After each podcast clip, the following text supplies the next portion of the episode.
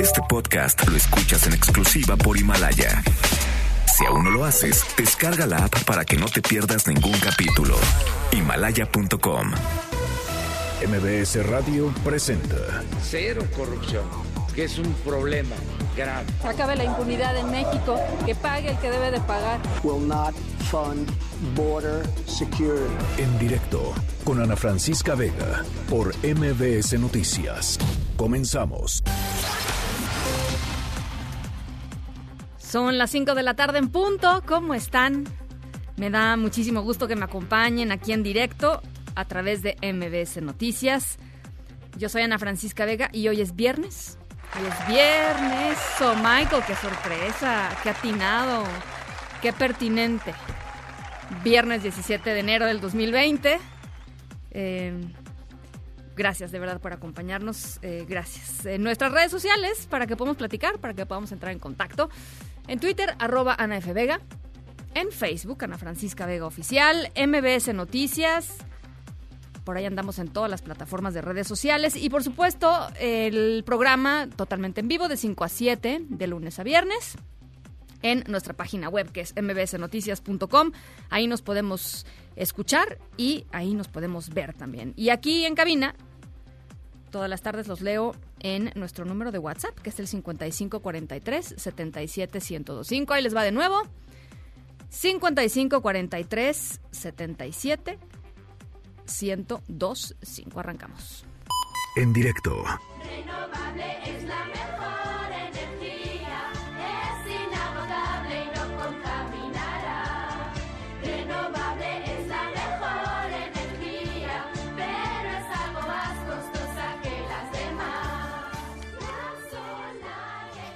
Bueno, bueno, eh, yo no sabía que había una canción de energías renovables, de verdad. Esto, sí ya es este.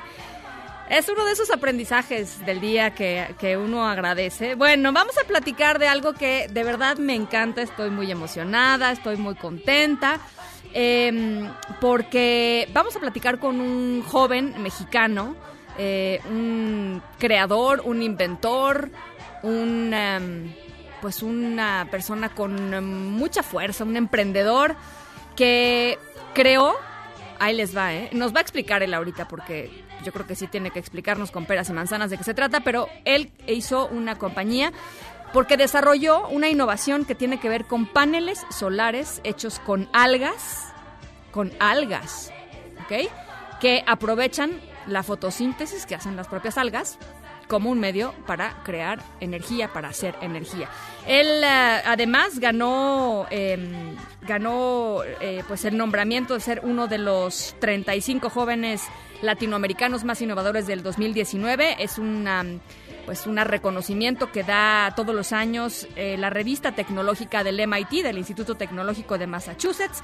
Se llama Adrián Adán, perdón, Adán Ramírez, cofundador y director de tecnología de Green, de Green Fluidics, y él está con nosotros en la línea. ¿Cómo estás, Adán? Me da mucho gusto saludarte. Hola, ¿qué tal, Ana? Muy bien, muchas gracias. ¿Y tú qué tal? ¿Cómo Yo, estás? yo estoy de verdad muy contenta de tenerte aquí con nosotros y, y muy pues eh, orgullosa, caray, de, de lo que de lo que has creado y de cómo has ido construyendo pues todo este proyecto hasta supongo esto que, que para ti eh, pues es una consolidación y un reconocimiento pues, regional muy importante, ¿no? Claro, pues sí, digo, muy muy emocionado por por esta distinción por parte del del Technology Review de, del MIT en español y pues claro, digo, eh, hacer esta innovación sobre todo para para ayudar tanto al país como como a toda la sociedad del mundo, claro. Cuéntanos un poquito de qué se tratan estos paneles solares eh, que, de, de los que platicaba al inicio. Claro, claro que sí, mira, pues les platico. Justamente lo que desarrollamos nosotros en Green Fluidics justamente fue un, un biopanel solar inteligente, el cual pues está compuesto principalmente, utilizamos microalgas y partículas de carbono. ¿Esto con qué? Pues con el fin de generar energía, generamos oxígeno y al mismo tiempo absorbemos dióxido de carbono. Es decir, en, en forma más simple, generamos energía al mismo tiempo que estamos limpiando el aire. Qué bárbaro. Y ahora sí que, perdón que, que lo pregunte así, pero ¿cómo, cómo llegaste a, a esto, no? ¿Cómo llegaste a esta innovación? Claro que sí, digo, pues ha sido un camino de cerca de, de tres años, de tres años de desarrollo. Claramente, pues no fue no fue solo, digo, esto es todo el trabajo de todo un equipo que está detrás. Y pues iniciamos justamente, ¿no? Iniciamos en la licenciatura, estudié biotecnología, Biotecnología. así es, estudié biotecnología justamente en la Ujú. y pues bueno, a partir de ahí junto con junto con un amigo Juan Arriaga y con el doctor Miguel Mayorga, pues queríamos hacer algo distinto, queríamos ir más allá, es decir, no solamente dedicarnos a la investigación, al laboratorio, a, a estar pues leyendo y queríamos ir más allá, es decir, queríamos hacer algo que realmente marcara un antes y un después en la humanidad, pero sobre todo queremos, eh, en ese momento nuestro objetivo era llevar energía a la mayor cantidad de personas alrededor del mundo. Entonces, pues bueno, fue a partir de ahí que, que pues empezando a investigar y a ver qué es lo que había, nos dimos cuenta que muchas de las soluciones actuales que hay para generar energía de manera sustentable, pues no lo eran tan tan sustentable como realmente se dice, ¿no? ¿Como, Entonces- como cuál, por ejemplo? O sea, Justamente, digo, pues dentro de ellos hay, hay muchas tecnologías asociadas, pues, tanto a energía eólica, energía solar, que muchos de los componentes al final del día se vuelve, pues, basura electrónica, ¿no? Entonces, ahora lo que nosotros quisimos era crear una tecnología que al final de que se use, la mayor cantidad de sus componentes se reintegren, reintegren a la Tierra, como lo es el caso de las microalgas y las partículas de carbono. Oye, eh, y cuéntame un poquito cómo se compara, por ejemplo, en términos de precio con un panel solar de los que conocemos. Este, Claro, claro, sí, pues mira, en este momento justamente como como esto tecnología totalmente nueva que la creamos desde cero, pues en este momento los precios pues sí están un poco más altos de lo normal, ¿no? Comparado con un panel solar tradicional.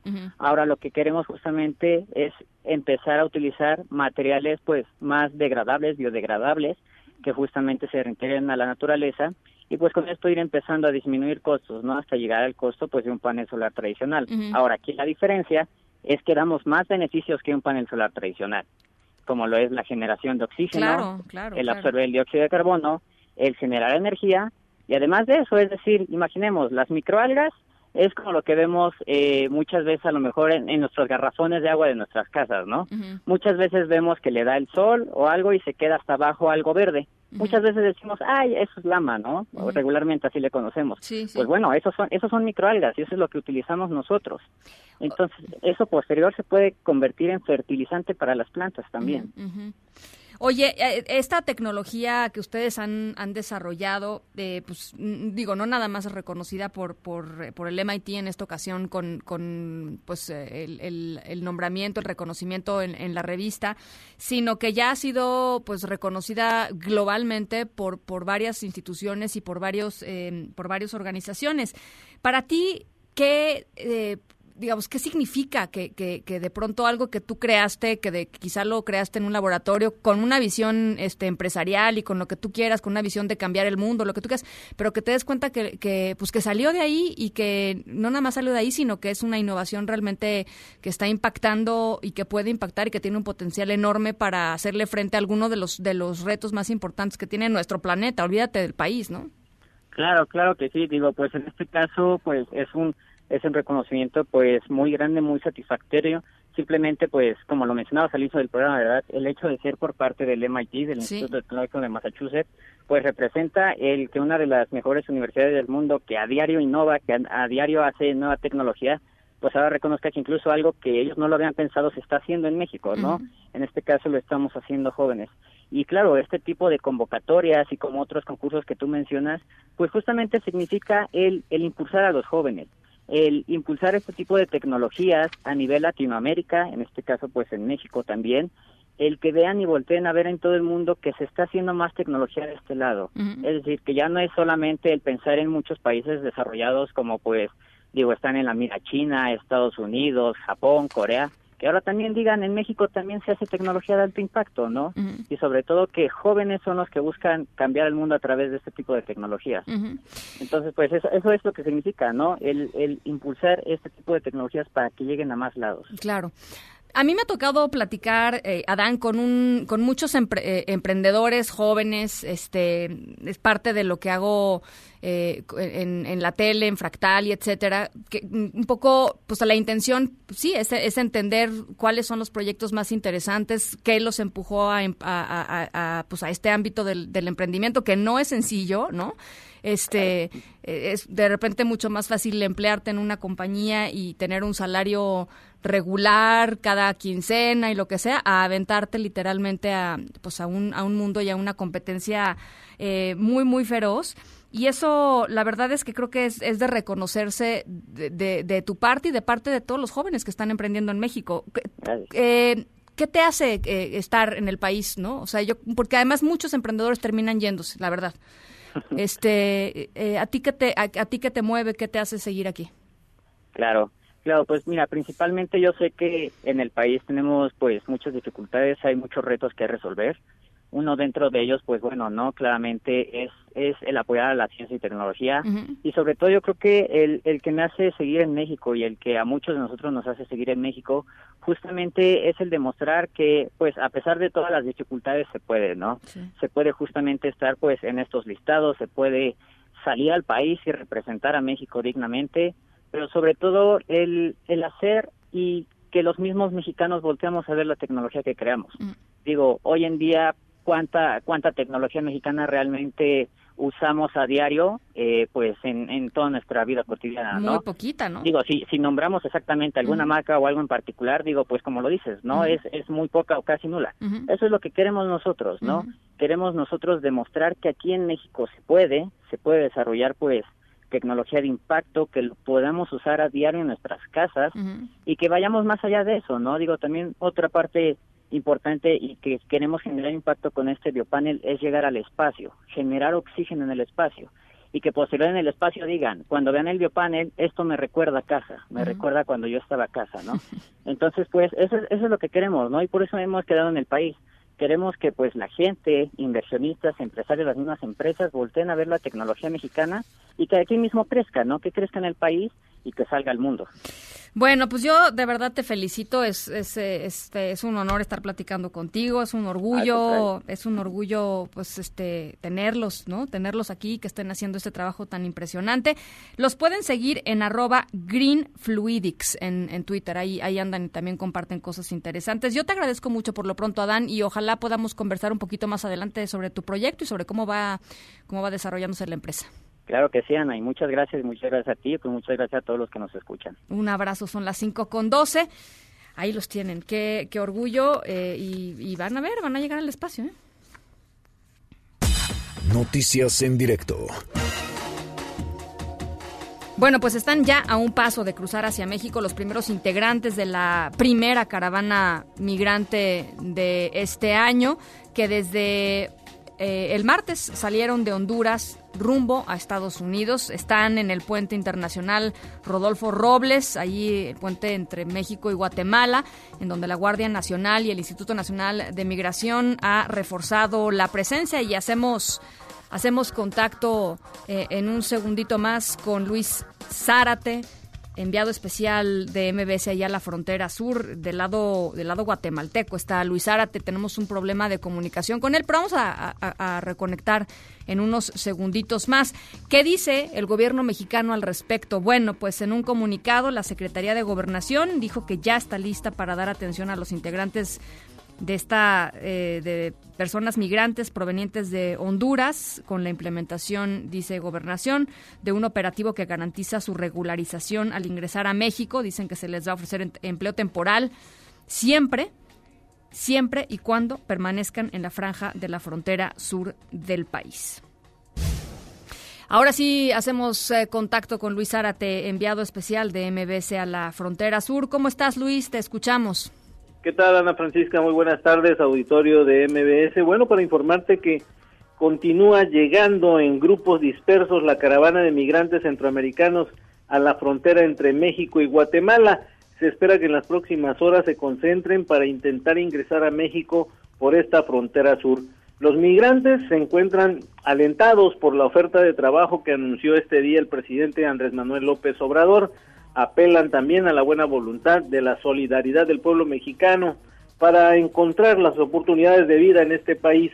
Al menos un promedio de 500 migrantes han iniciado a concentrarse en las inmediaciones de la aduana fronteriza de Guatemala que está instalada frente al puente internacional Rodolfo Robles con la intención de formar ya las primeras filas e iniciar la solicitud de ingreso legal a México y seguir su paso hacia la frontera norte. Ese es el reporte que tenemos hasta el momento, Ana Francisca. Eh, Luis, ¿cuáles eh, cuáles son, am, pues, eh, cómo está la- el, el ánimo de la gente, cómo está el ánimo de las personas que están están intentando eh, pasar? Eh, sabemos que hay mucha incertidumbre eh, y, y- y, bueno, pues seguramente y con y con razón, ¿no? Además, ¿qué has visto tú? ¿Cómo lo has percibido tú?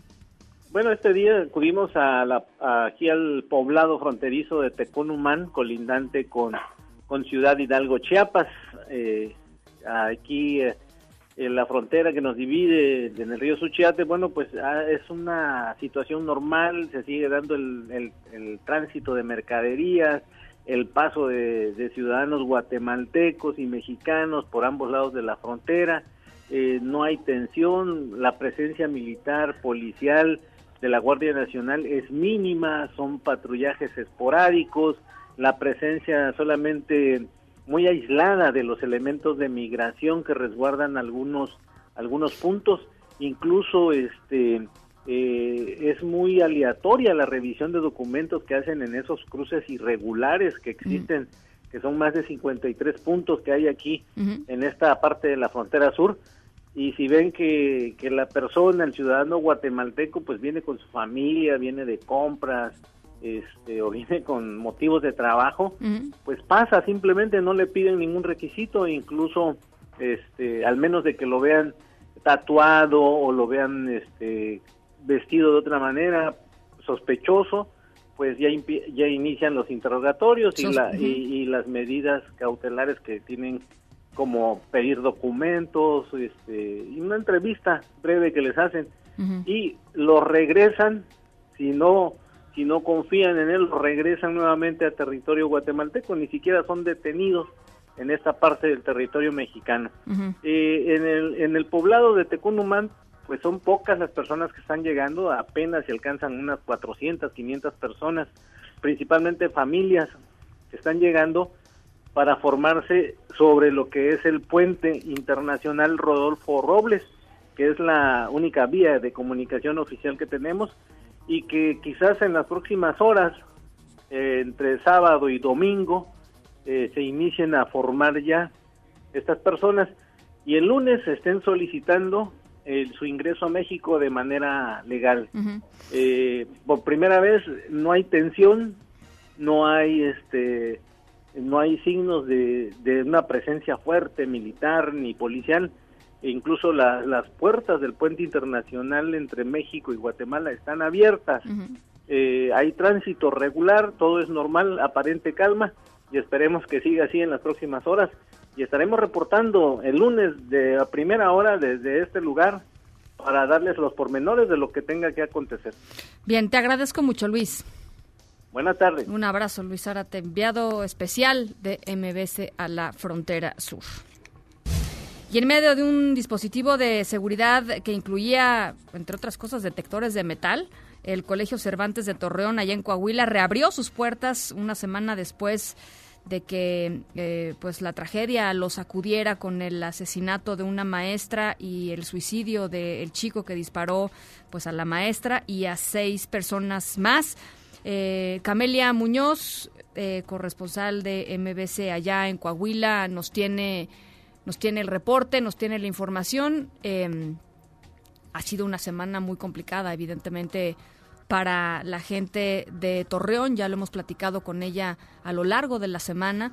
eh, eh, pero pues aparentemente la entrada a clases de los ah, de los niños se dio por lo menos se dio se dio en calma vamos a ir con Camelia Muñoz en unos en unos segunditos más qué qué pasó con el avión. Tenemos que hablar del avión presidencial, ¿sí o no? Pues ah, se ha hablado de eso todo el día.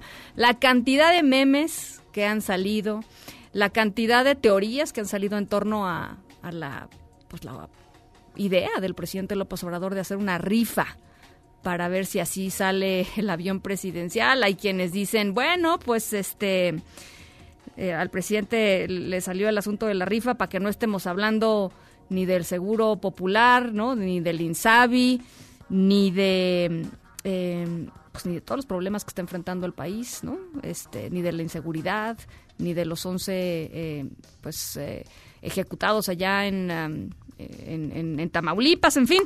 Eh, hay que apartar el cachito, hay que apartar el cachito este, para la rifa. Unos 500 pesos por cachito y dice el presidente que con eso podría ser una de las opciones para el avión presidencial. Rocío Méndez, ¿cómo estás? Buenas tardes. ¿Qué tal, Ana? Bueno, hay una serie de circunstancias previas. Destacó que sostuvo reuniones privadas con empresarios del país para impulsar, por ejemplo, una compra con 12 socios. También ha sostenido pláticas con el gobierno de los Estados Unidos para alcanzar un trueque por equipo médico. Pero el presidente Andrés Manuel López Obrador, al presentar cinco escenarios para concretar la venta del avión presidencial, el TP-01, valuado en 130 millones de dólares, contempló hasta una posible rifa. Vamos a escucharlo.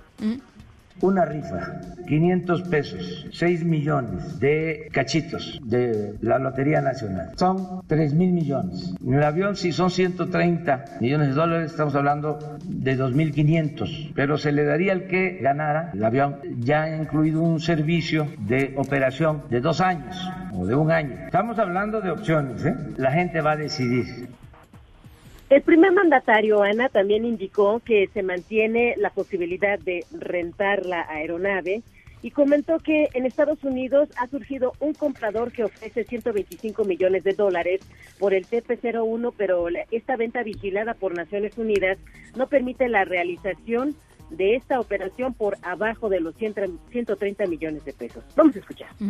Yo estoy seguro que la gente nos va a ayudar, todos. Nos va a ayudar el pueblo, como siempre, y nos ayudan los empresarios, nos van a ayudar a que resolvamos este asunto. Porque ¿qué hacemos? Estaba yo escuchando a unos legisladores que decían que por qué no habíamos vendido. Pues no son tamalitos de chipilín. Pues ahí la baraja de oportunidades para ver qué va a suceder Ay, con esta aeronave de la cual evidentemente se quieren deshacer. Lo que sí quedó claro, Ana, para despedirnos es que lo que suceda, el recurso que se otorgue, que se obtenga, va a ser destinado para poder equipar los hospitales del país. Oye, Rocío, pero pues ya pagamos los mexicanos por ese avión, ¿no? La idea es que hay todavía compromisos financieros por esta aeronave, pero ¿con quién? Con Banobras. Pues en sí. ese terreno, lo primero que tiene que finiquitar el gobierno es esta deuda y posteriormente de la ganancia obtener recursos para darle otro uso que no sea el que originalmente tenía este recurso federal, que era transportar al presidente en turno a distintos puntos del país del y del país. mundo. Bueno, pues este ya estaremos viendo. Gracias, Rocío Méndez. Hasta pronto, Ana. Un abrazo igualmente. Por cierto, eh, eh, al secretario de, de Comunicaciones y Transportes, Javier Jiménez Espriu, eh, le preguntaron sobre esta idea del presidente López Obrador. Eh, es una de, varias ideas, ¿no? Dice el propio presidente. Bueno, pues es, es una de las cosas que se pone sobre la mesa. eh, es el asunto de la rifa. Eh, Jiménez Espriu estaba llegando a Oaxaca para acompañar al presidente en una gira de trabajo, pero pues no se había enterado del asunto de la rifa. Y así fue como, como respondió. Se va a subastar. La rifa es un boleto y usted se lo gana, ¿no? Eso es lo vamos que dijo a- el presidente. Lo vamos a vender. Que van a vender 6 millones de boletos a 500 pesos. Ah, ah, bueno, eso no. Lo dijo esta mañana. Ah, no, no, no. Pero sí es factible esto. Que No, no, no, no, no, no creo. Sí, ¿Con cuántos? 6 millones de boletos a 500 pesos. Ah, no sé. Dijo que es una, una de las cinco Opciones. posibi- opciones. Ah, sí. ¿A usted no lo ve? Yo creo que hay otras más próximas. Pero vamos a ver. Bueno, ahora sí hacemos contacto con la corresponsal de MBC allá en Coahuila, eh, Coahuila, perdón, Camelia Muñoz, ¿cómo estás? Buenas tardes, saludo con, con mucho gusto. Gracias, Ana Francisca. Muy buenas tardes para ti, para el auditorio. Bueno, pues para dar a conocer que a una semana de que disparos de armas de fuego callaron el bullicio de estudiantes de la primaria en el colegio Cervantes, los alumnos retornaron a clases en medio de un dispositivo de seguridad. En los ac- accesos se instaló una valla humana por parte de los maestros dirigiendo a los alumnos al detector de metales, mientras que los padres revisaban las pertenencias de sus hijos y del resto de los estudiantes. Se informó que ayer el gobernador Miguel Ángel Riquelme Solís se reunió con padres de familia a quienes explicó el estatus actual de las investigaciones sobre el tiroteo realizado por un menor de sexto grado y quien dio muerte a una maestra y dejó a seis personas más lesionadas. Escuchemos las impresiones del gobernador después de esta reunión. Adelante. Vi, vi un ambiente muy positivo, eso sí, con mucho temor, pero creo que están trabajando, o la escuela está trabajando en, en un protocolo que realmente pueda restablecer las bases, sobre todo del ámbito familiar.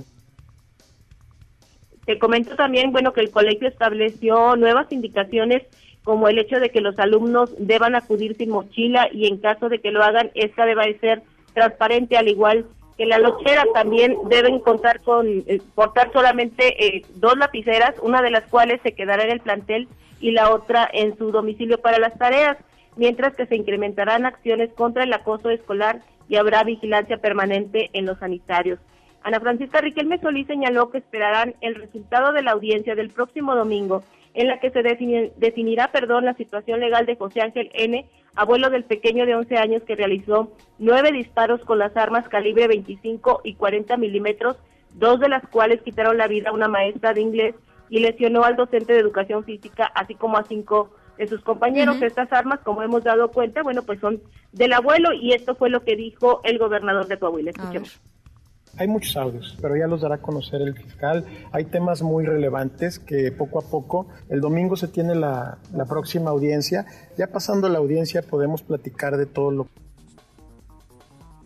Te comentó finalmente que sobre las operaciones irregulares que investiga la Unidad de Inteligencia Financiera, Riquelme Solís reconoció que cuando fue presidente municipal se pagó por la renta de un salón de fiestas propiedad de los abuelos del pequeño para actividades del sindicato de burócratas en Torreón y esta empresa es parte de las investigaciones que sigue esta dependencia federal por lavado de dinero de la familia del menor. Es la información que tenemos. Eh, Camelia, ha trascendido también que eh, el abuelo eh, de, de este chico de 11 años, eh, al parecer conocía la intención de su nieto sobre cometer el ataque en la escuela y que pues claramente no hizo lo que tenía que haber hecho para, para detenerlo. ¿Qué sabes al respecto? Sí, mira, es parte también de eh, información que el mismo gobernador eh, ha dado a conocer con, con en cuanto al contenido de estos audios que lo escuchábamos hace un momento, eh, donde, bueno, ha trascendido justamente este contenido de las conversaciones eh, entre tanto el, el papá del niño, que él está eh, reclamando lo que lo que el pequeño hizo y, y que tomó las armas para llevarlas a la escuela y también con otra persona a la que el, el abuelo llama hija quien también le reclama el hecho de haberle entregado las armas y, y donde le, asegura que él ella sabía que cuando escucharon las noticias de qué se trataba y por supuesto pues bueno responsabiliza a- al abuelo de, de haberlas entregado. Estos contenidos eh, han estado trascendiendo en las últimas horas efectivamente y es lo que se espera que el próximo domingo durante la audiencia de vinculación se den a conocer el contenido real y las pruebas que la fiscalía eh, tiene sobre este caso para eh, fincarle la responsabilidad a José Ángel N como el dueño de las de las armas y por supuesto de los hechos que se desataron, ¿no? Bueno, pues qué fuerte, qué duro. Es eh, una pequeña, pues un pequeño vistazo, ¿no, Camelia, al, al entorno familiar que estaba, en el que estaba in- eh, involucrado este, este chico, en el que creció este chico.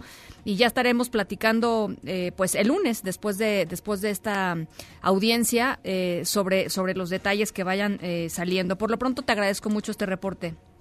Gracias, buenas tardes. Un abrazo, Camelia Muñoz, allá en Coahuila.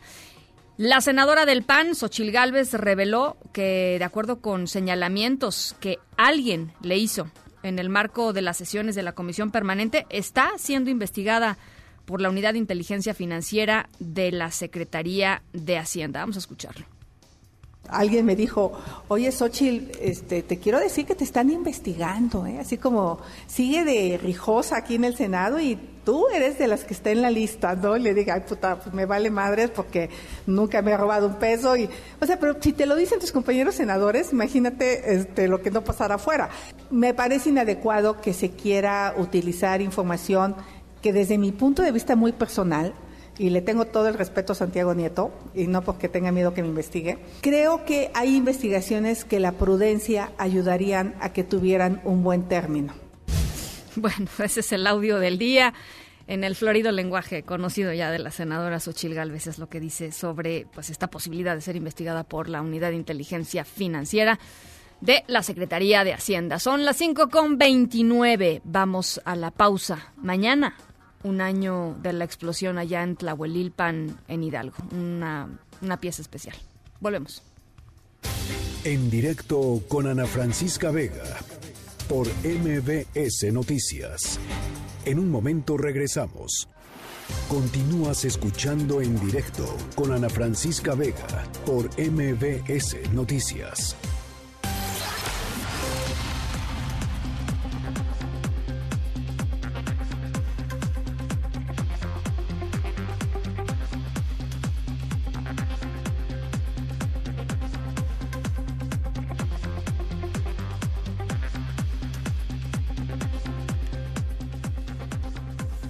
Bueno, pues ya les decía, mañana eh, sábado, 18 de, enero, se cumple un año de esta explosión terrible allá en un, en un ducto de petróleos mexicanos en uh, Tlahuelilpan, en Hidalgo. Eh, pues uh, las imágenes, ¿no? Difícilmente se pueden borrar de, de la mente después de lo que, de lo que vimos eh, que sucedió ese día. 137 personas murieron. Eh, y bueno, pues la, la, tragedia sobre la tragedia, ¿no? Eh, realmente, eh, pues, pues triste por lo que sucedió, por lo que llevó a la gente a, acercarse a, este, a esta toma clandestina y, por supuesto, pues por lo que sucedió después. Jocelyn Sánchez, corresponsal de MBC allá en Hidalgo, tú preparaste una, pues una pieza especial. ¿Cómo estás, Jocelyn? Muy buenas tardes. Hola, Ana Francisca. Buenas tardes. Bien, gracias. Aquí saludándote. Platícanos, Jocelyn. ¿Cómo está Tlahuelilpan un año? Precisamente el 18 de enero de 2019 marcó un antes y un después en la vida de muchas mujeres que habitan no solo en Tlahuelilpan, sino también en la zona sur del estado de Hidalgo, ya que en esa tragedia perdieron a su compañero de vida, a su hijo, a su nieto, a un familiar querido. Y desde entonces, pues, tenemos un conteo de 194 huérfanos que han sido criados en su mayoría por mujeres, ya sea su mamá, ya sea su abuelita o algunos días. Entonces,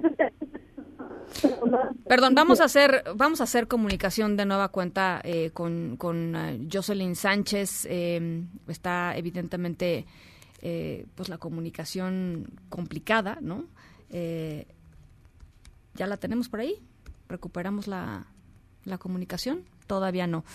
Bueno, pues eh, a ver, eh, a cada una de las personas víctimas de la, de la tragedia de Tlahuelilpan, a un año de la explosión, pues qué es lo que ha sucedido. Esta es un poco la, la intención de este, de este reportaje. A cada, a cada persona, a cada familiar de, víctima les dieron eh, pues un apoyo de 15 mil pesos. Eso fue lo que entregó eh, de, eh, pues eh, digamos el, Estado mexicano a, las, a las víctimas, a los familiares, pues para ayudar, ¿no? Apoyar en los gastos, en la situación de vulnerabilidad en la que se encontraron de pronto, literalmente de un chispazo al otro, eh, familiares de las víctimas. Estos 15 mil pesos. Eh, también, eh, además, digamos, estos 15 mil pesos, se entregaron apoyos funerarios, se entregaron becas 159 becas para el bienestar Benito Juárez, 15 apoyos para la orfandad, 59 microcréditos eh, o tandas para el bienestar. Esto es un poco, digamos, la, respuesta del gobierno federal. Lo anunció así la subsecretaria de Desarrollo Democrático, Participación Social y Asuntos Religiosos eh, de la Secretaría de Gobernación, Diana Álvarez eh, Mauri. Una, por cierto, esta, esta subsecretaria había sido parte de la terna para sustituir a Eduardo Medina Mora, ¿no? Allá en la Suprema Corte de Justicia de Justicia de la Nación. Eh, lo dijo en una conferencia matutina y, bueno, pues es, es, parte, digamos, de los, de los cortes de caja que siempre se hacen cuando hay aniversarios de este tipo. Tenemos problemas con Jocelyn Sánchez, con la comunicación con Jocelyn Sánchez. Nos vamos por lo pronto con otras cosas y ahorita volvemos. En directo.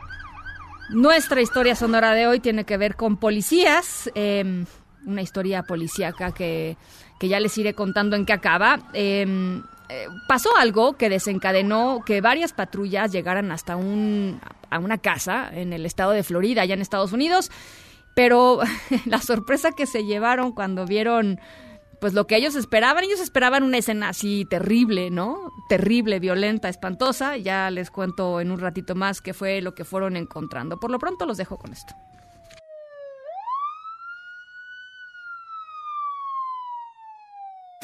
En directo con Ana Francisca Vega por MBS Noticias. En un momento regresamos. La información se comunica de una manera diferente todos los días. Visita nuestro portal mbsnoticias.com y descubre que la información vive, se transforma y deja huella. Deja huella. MBS Noticias. Estamos contigo. Continúas escuchando en directo con Ana Francisca Vega por MBS Noticias.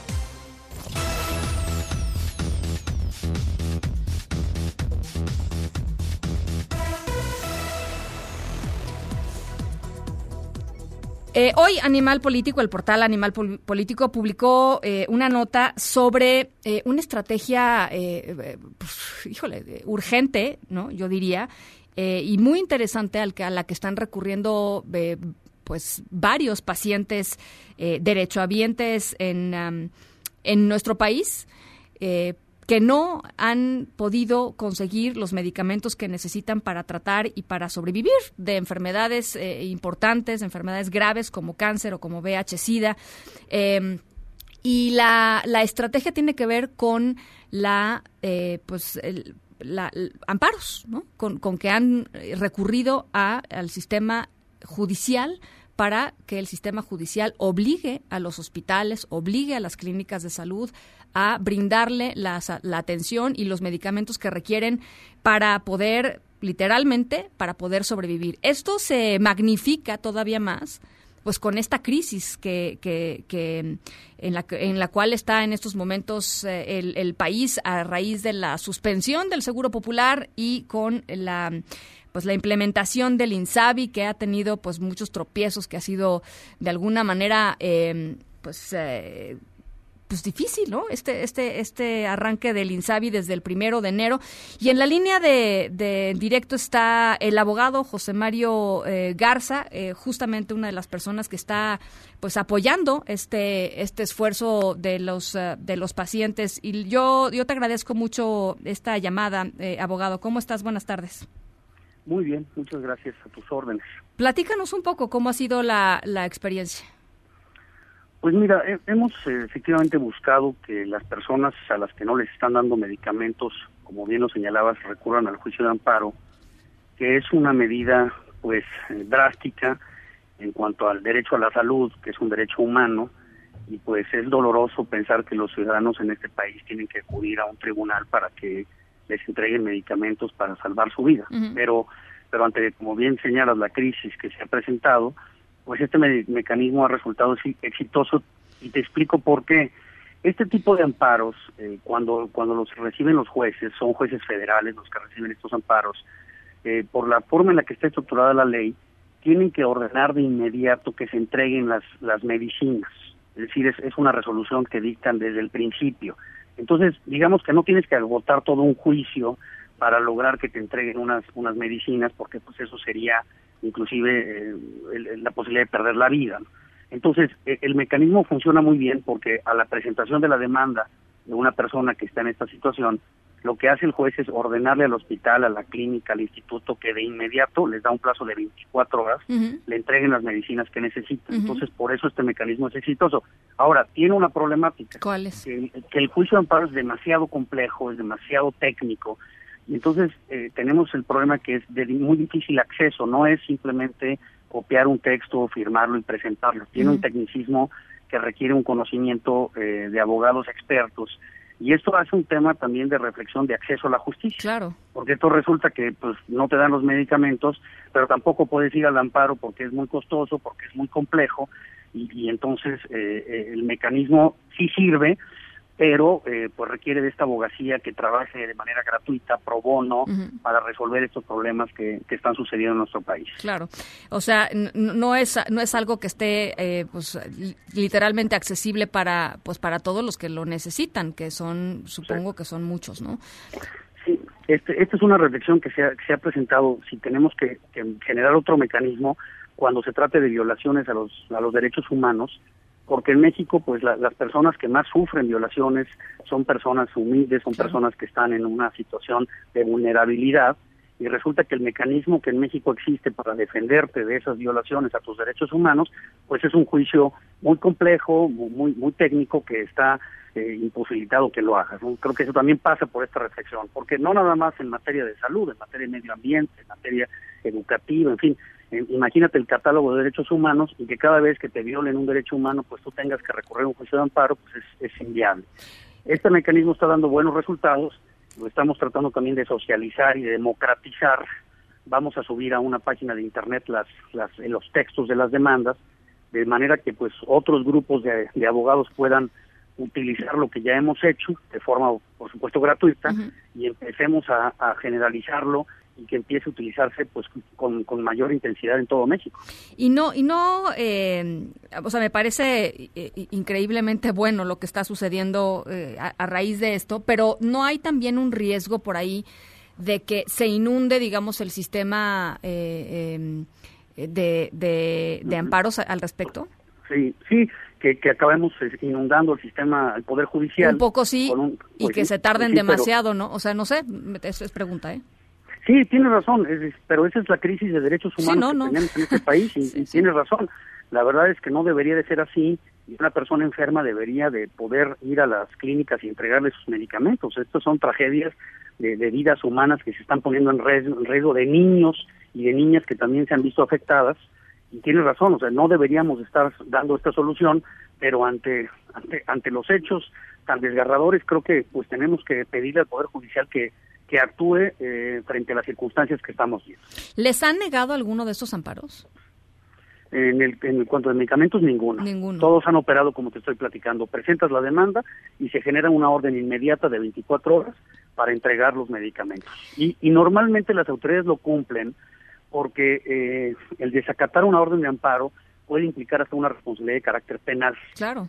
Entonces lo que pasa en los hospitales es que cuando les llegan estas resoluciones, pues mágicamente ahora sí llaman al paciente y lo están buscando hasta para entregar los, los medicamentos. Lo que le habían rechazado en todas las instancias, ahora sí eh, lo buscan inclusive para que acuda y, y se dé constancia de que se está cumpliendo con la resolución. Así nos ha pasado. Y algunos de los pacientes, eh, por lo que leía en el, en el reportaje de Animal Político hoy, algunos de los pacientes pues tenían miedo, ¿no? De, de, de, de- de recurrir a este, Sí, pues a este sí. instrumento porque decían, híjole, pues en una de esas si me dan el, me, me lo conceden, pero me van a tratar fatal cuando yo regrese solita o solito a los- al hospital, ¿no?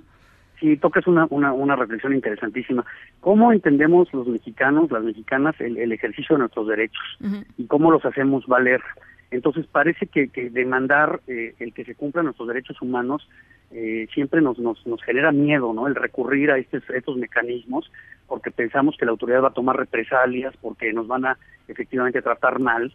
Y creo que también pasa por un aprendizaje ciudadano de, en vez de pedir que se cumplan nuestros derechos, debemos de exigir que se cumplan nuestros derechos y tendríamos que buscar mecanismos más fáciles que el juicio de amparo, pero sí también pasa por una didáctica ciudadana de qué derechos tengo y cómo los exijo Claro. y, y- y cómo me presento frente a la autoridad. Yo te vengo a demandar, no te estoy pidiendo nada, no estoy actuando de manera graciosa, no te estoy pidiendo un favor, te vengo a demandar que cumplas. Y esa es la, la función del Estado. Entonces, creo que sí también pasa por este aprendizaje ciudadano de cómo nos presentamos frente a las autoridades y cómo exigimos nuestros derechos. Tienes toda la razón. Todavía hay una, una actitud mm, de, de, de reserva, de miedo, de preocupación. Pues de este sumisión, de ¿no? También de Sí, sumisión claro, claro, frente claro. a... ¿Sabes por qué? Porque no hemos construido ciudadanía. Mm. Entonces el ciudadano no, no se asume como, como un titular de un derecho. Se asume como una persona que va a pedir ayuda, va a ver si le dan las medicinas, va a hacer una fila enorme a ver si lo atienden. Pero ese- esa es una posición exactamente como, como de inferior, ¿no? En- En lugar de decir yo soy el titular de estos derechos y me los tienen que cumplir y si es necesario recurro a una demanda Claro. pasa por pasa por un aprendizaje que creo que los pacientes también lo están entendiendo y lo están lo están también ellos compartiendo lo están socializando en el, en el reportaje que señalas pues vienen historias de, de personas que efectivamente les tenían temor y han visto que sí funciona. Tienen, eh, eh, hay, eh, eh, entiendo que estás, eh, eh, tú y, el, y, el y un grupo de abogados, digamos, están tratando, como tú decías, de socializar esto para que cada vez más personas pues, se- sepan que existe esta herramienta y que efectivamente pueden pueden ampararse. Eh, ¿Hay alguna dispersión geográfica que te parezca interesante? Es decir, ¿los amparos se están dando eh, en determinados lugares o, o es parejo por todos lados? Pues mira, la, la crisis está pareja por todos lados. Eh, y hubo una, una reunión de organizaciones de la sociedad civil a finales del año pasado que se dedican a atender personas con enfermas básicamente de cáncer y nos decían que había pues un, un- un grupo de ellos habían detectado un grupo más de, de más de mil personas que, que estaban padeciendo la, la entrega de medicamentos en toda la república y fíjate que desafortunadamente no se puede presentar un, un amparo que abarque a todos. Esa es otra de las reflexiones. El amparo es individual, o sea, lo tienes que hacer de uno por uno. Por eso también es bastante complejo. Entonces, si quisiéramos que esas mil personas les dieran sus medicamentos, tendríamos que presentar mil demandas de amparo en lo individual. A uno. diferencia de los juicios colectivos, ¿no? Que es- Exacto, de acciones colectivas, de acciones que, colectivas. que permiten como como una como un agrupar a, a sectores para demandar. Eh, entonces, pero está está sucediendo en toda la República. Nosotros estamos armando un, un grupo sí, de, de, de abogacía también. Te voy a platicar esto, que entienda que tenemos que actuar gratuitamente. Esa es otra de las cosas importantes que, que este país va a tener que entender. O sea, la, el- el- la abogacía tiene que actuar en la sociedad también poniéndole tiempo, recursos para que el Estado de Derecho funcione. Este, esto que en otros países es bastante eh, avanzado, en México todavía hay muy pocos eh, abogados que están con la visión de el compromiso social de trabajar eh, por la comunidad poniéndole horas y tiempo a resolver sus asuntos. Ujú. Bueno, pues ahí está. Eh, ¿Cuántos casos han, han, ah, han hecho así, eh, José Mario? Mira, ahorita ahorita ya tenemos eh, 10 eh, demandas presentadas y estamos eh, en estas semanas lanzando ya la convocatoria para hacerlo de manera más amplia en, en 10 estados de la República y, y como te digo, queremos socializarlo porque pues necesitamos que más gentes de los dos lados, personas que no les entregan los medicamentos y abogados y abogadas se involucren en esto. ¿En qué estados son, perdón? Mira, es- estamos eh, eh, avanzando en el proyecto en Oaxaca, en Michoacán, en Puebla, en Jalisco, en Querétaro, en San Luis Potosí, en Aguascalientes, en Guanajuato, en Durango, eh, en Durango y en eh, Mérida. Ok. Bueno, pues vamos a estar, por supuesto, pendientes, eh, José Mario. Creo que es muy interesante lo que lo que nos cuentas y, sobre todo, pues entender, ¿no? Que sí, efectivamente, pues este es un derecho, es un, el derecho a la salud y, y, y hay, y hay sustento legal, ¿no? Para para exigirlo. Por supuesto, estamos a la orden y a la orden también del auditorio. Si alguien de, de tu auditorio eh, que nos escucha el día de hoy eh, quiere que participe, quiere que lo ayudemos con un amparo, pues yo te pediría que nos eh, tu equipo nos pudiera pasar sí, su sí. información, sus datos de contacto y con mucho gusto desde ahorita ofrezco a cualquier persona que nos esté escuchando que estuviera en esta situación o con algún familiar o algún conocido que nos contacten si pudieran darles mis datos Sí, por y con eso eh, nosotros nos comprometemos contigo y con todo el auditorio a, a tramitar estos juicios de amparo. Pues yo te lo agradezco mucho, eh, José Mario. Estoy segura de que de que van a llover este eh, comunicaciones al respecto y, y estamos y estamos al habla. Muchísimas gracias, José Mario. Garza. Muy buenas tardes. Abogado, muchísimas gracias. Eh, eh, pues ya lo escucharon, ya lo escucharon. ¿Por qué no nos, eh, nos marcan si ustedes o algún familiar de ustedes están en una situación así? Por supuesto, pues eh, vamos a hacer la, la conexión 5543 77125. Va otra vez, 5543 77125. Son las 5 con 49. Vamos a una pausa y regresamos con más. En un momento continuamos en directo con Ana Francisca Vega. Continúas escuchando en directo con Ana Francisca Vega por MBS Noticias. Línea directa con Ezra Shabot. Hola Ezra, ¿cómo estás?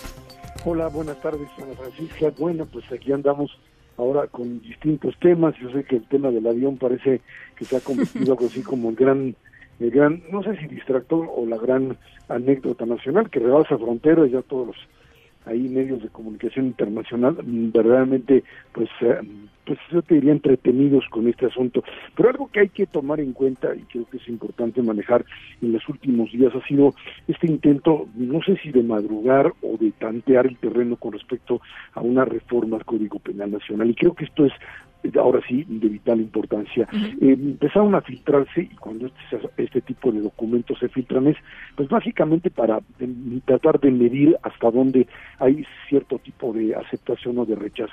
Lo que pasa es que, perdón, los documentos filtrados son bastante burdos.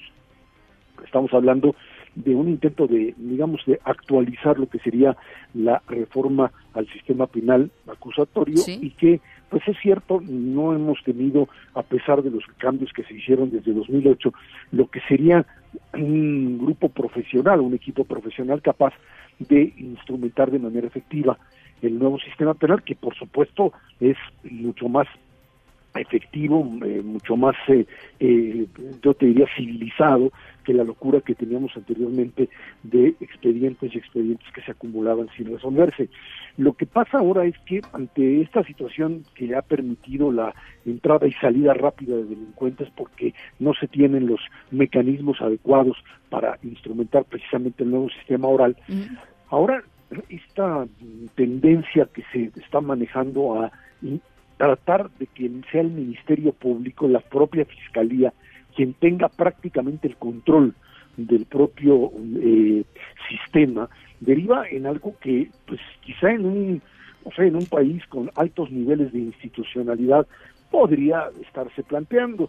Un país en donde temas como tortura o como el, el, el detener a alguien sin ningún tipo de, eh, pues eh, acta o orden de aprehensión sea algo que realmente eh, es esporádico, es algo que no se no se hace comúnmente, bueno, pues uno podía pensar que estas medidas de, de permitir que una prueba tomada con determinado tipo de alteración pueda ser tomada en cuenta, no habría problema, pero en México suponer que una prueba que ha sido alterada eh, pueda ser un instrumento básicamente para tomar decisiones o para impartir justicia, lo que te hace es pues prácticamente convertir a la Fiscalía, al Ministerio Público, en algo incluso superior al propio papel de los jueces, que además estarían verdaderamente supeditados directamente ya ni siquiera al control judicial, sino básicamente un control político como sería el Senado. ¿Hasta dónde quieren llegar con esto? No lo sé. El día de hoy el periódico Reforma publica esta también otra situación que habría que, por supuesto, eh, pues confirmar o no con respecto a otra vez meter el tema de difamación como parte de un delito que se pueda perseguir penalmente en algo que, insisto otra vez, en algunos lugares en Europa sí se hace porque el sistema y los mecanismos de defensa de eh, las garantías individuales de control, ¿no? exactamente de control están presentes.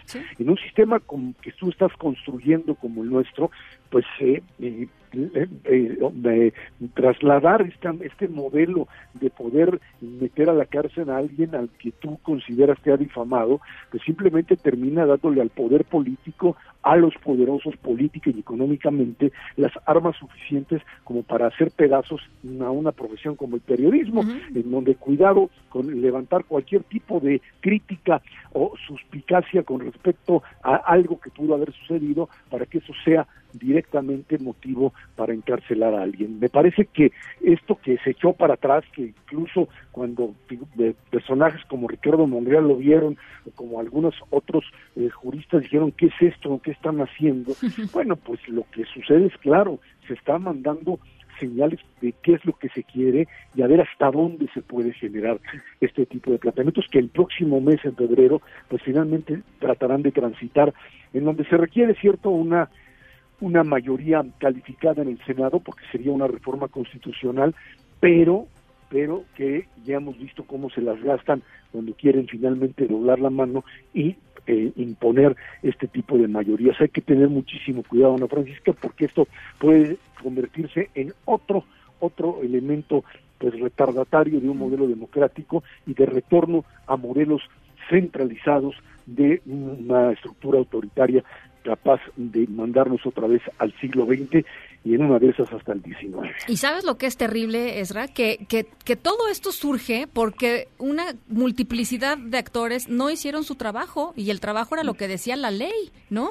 O sea, no capacitaron a las fiscalías, no capacitaron a los ministerios públicos, no no no no consolidaron el el pues el, el, la el poder el, el poder judicial como se había planteado eh, eh, en esta en esta reforma de hace unos años y, y se les fue de las manos. Y no logró bajar los índices de impunidad y no logró lo que lo que había prometido porque no hicieron su chamba. Y ahora este quieren regresar al modelo es más a un modelo mucho anterior que el anterior no este con unas consecuencias tremendas eh, en términos de derechos humanos y en términos de también de, de impunidad no Y es que hay que tomar en cuenta que esto que tú dices estaría ligado a una especie de legitimidad que tiene eh, la posibilidad de establecer la mano dura. Ante los malos datos de seguridad, ante esta percepción que la hemos visto en el último en el último índice de percepción de seguridad que te aumenta, eh, pues eh, la ciudadanía es una ciudadanía que está dispuesta a aceptar todo, abs- absolutamente ante el miedo de que esto termine por desbordar la respuesta de que una autoridad te diga, bueno, pues vamos sobre los delincuentes, pero nada más que tenemos que violar derechos humanos, Sí. tenemos que establecer políticas de racia prácticamente para atrapar a quien sea, ya luego vemos, los arraigamos a todos por cualquier tipo de delito y ya luego vemos esto, que es prácticamente salirse del Estado de Derecho, pues termina teniendo una enorme legitimidad y esto es lo, lo grave de este, de este planteamiento. No tienes los cuerpos adecuados, no los preparaste, estás en una situación de emergencia por inseguridad y lo que haces es finalmente pues legalizar eh, y, legitimar la posibilidad de una estructura autoritaria y violenta que no necesariamente regresiva y que no te va a dar los resultados. Si tú me dices, bueno, es que esto finalmente No, no, no, te peor. permite regresar, claro, Mucho peor. Porque vuelves además a todo este tipo de connivencia entre autoridades y delincuentes desde otra perspectiva, la perspectiva del poder que no puede ser supervisado y que por lo tanto se corrompe y termina por convertir a la sociedad en su rehén, como lo vivimos ahora sí que aquellos viejitos como nosotros, que, bueno, yo, tú no, pero que este, este, en, en, en otras épocas veíamos simplemente pasar el, el terror de ver que un- una terrible. policía te, se te acercara porque sabías que se trataba, no sabías si era el delincuente o el que te iba a proteger, más bien estaba seguro de lo contrario, ¿no? Pues hay que ver qué presentan finalmente a, principios de febrero. Yo yo soy de la idea de que pues efectivamente l- eh, filtraron estas eh, nueve iniciativas un poco para ver cuál sería la reacción de, de, de- de- la gente, de los líderes de opinión, de los de los opinadores, etcétera, y de y de la y de la sociedad civil y yo creo que yo creo que a raíz a partir de eso pues van a van a ir este modificando algunas cosas, ojalá. Pues eh, yo también pensé eso después de ver cómo están actuando. La verdad es que en una de esas simplemente se les salió. No tienen bastante, no, no es que tengan una estrategia bien manejada. Las cosas se filtran de un lado y de otro. No hay ninguna directriz y yo creo que esto pues terminó por convertirse otra vez en otro obstáculo, otra ahora sí que bomba de, del- de- de ca- del camino, del camino en donde pues definitivamente pues aquellos que la lanzaron fue bastante torpe y bueno se espera que una sociedad salga a reclamar abiertamente sobre algo que no puede suceder Claro. ante una inseguridad como la que se tiene no puedes finalmente apostar por un régimen autoritario que te devuelva a la era cavernaria no, no, no. no se puede Totalmente de acuerdo. Eh, gracias, te mando un abrazo. igualmente buen fin de semana Igualmente, lindo fin de semana. En directo.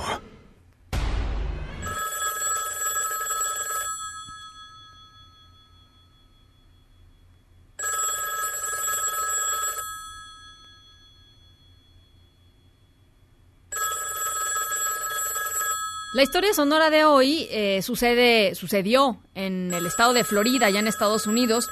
Una familia y en un, en un vecindario, eh, pues empezó a escuchar eh, gritos de auxilio pensaron que era una sonaba como a una mujer, ¿no? Y pensaron que estaba siendo, era que era una mujer que no podía salir de, de, pues, de la casa de su vecino, ¿no? Los gritos provenían de la casa de- del vecino de esta, de esta familia y lo que hicieron fue llamar a la policía. Eh, la policía llegó hasta esta casa donde desde donde salían estos gritos, estaban por supuesto pues preparados para cualquier cosa, menos para lo que en realidad pasó, que ahorita les cuento. Las seis de la tarde con dos, vamos a la pausa, regresamos con más. En un momento continuamos en directo con Ana Francisca Vega. Una voz con transparencia. Una voz objetiva. Una voz plural. Una voz plural. Esto es En directo con Ana Francisca Vega. En directo, MBS Noticias.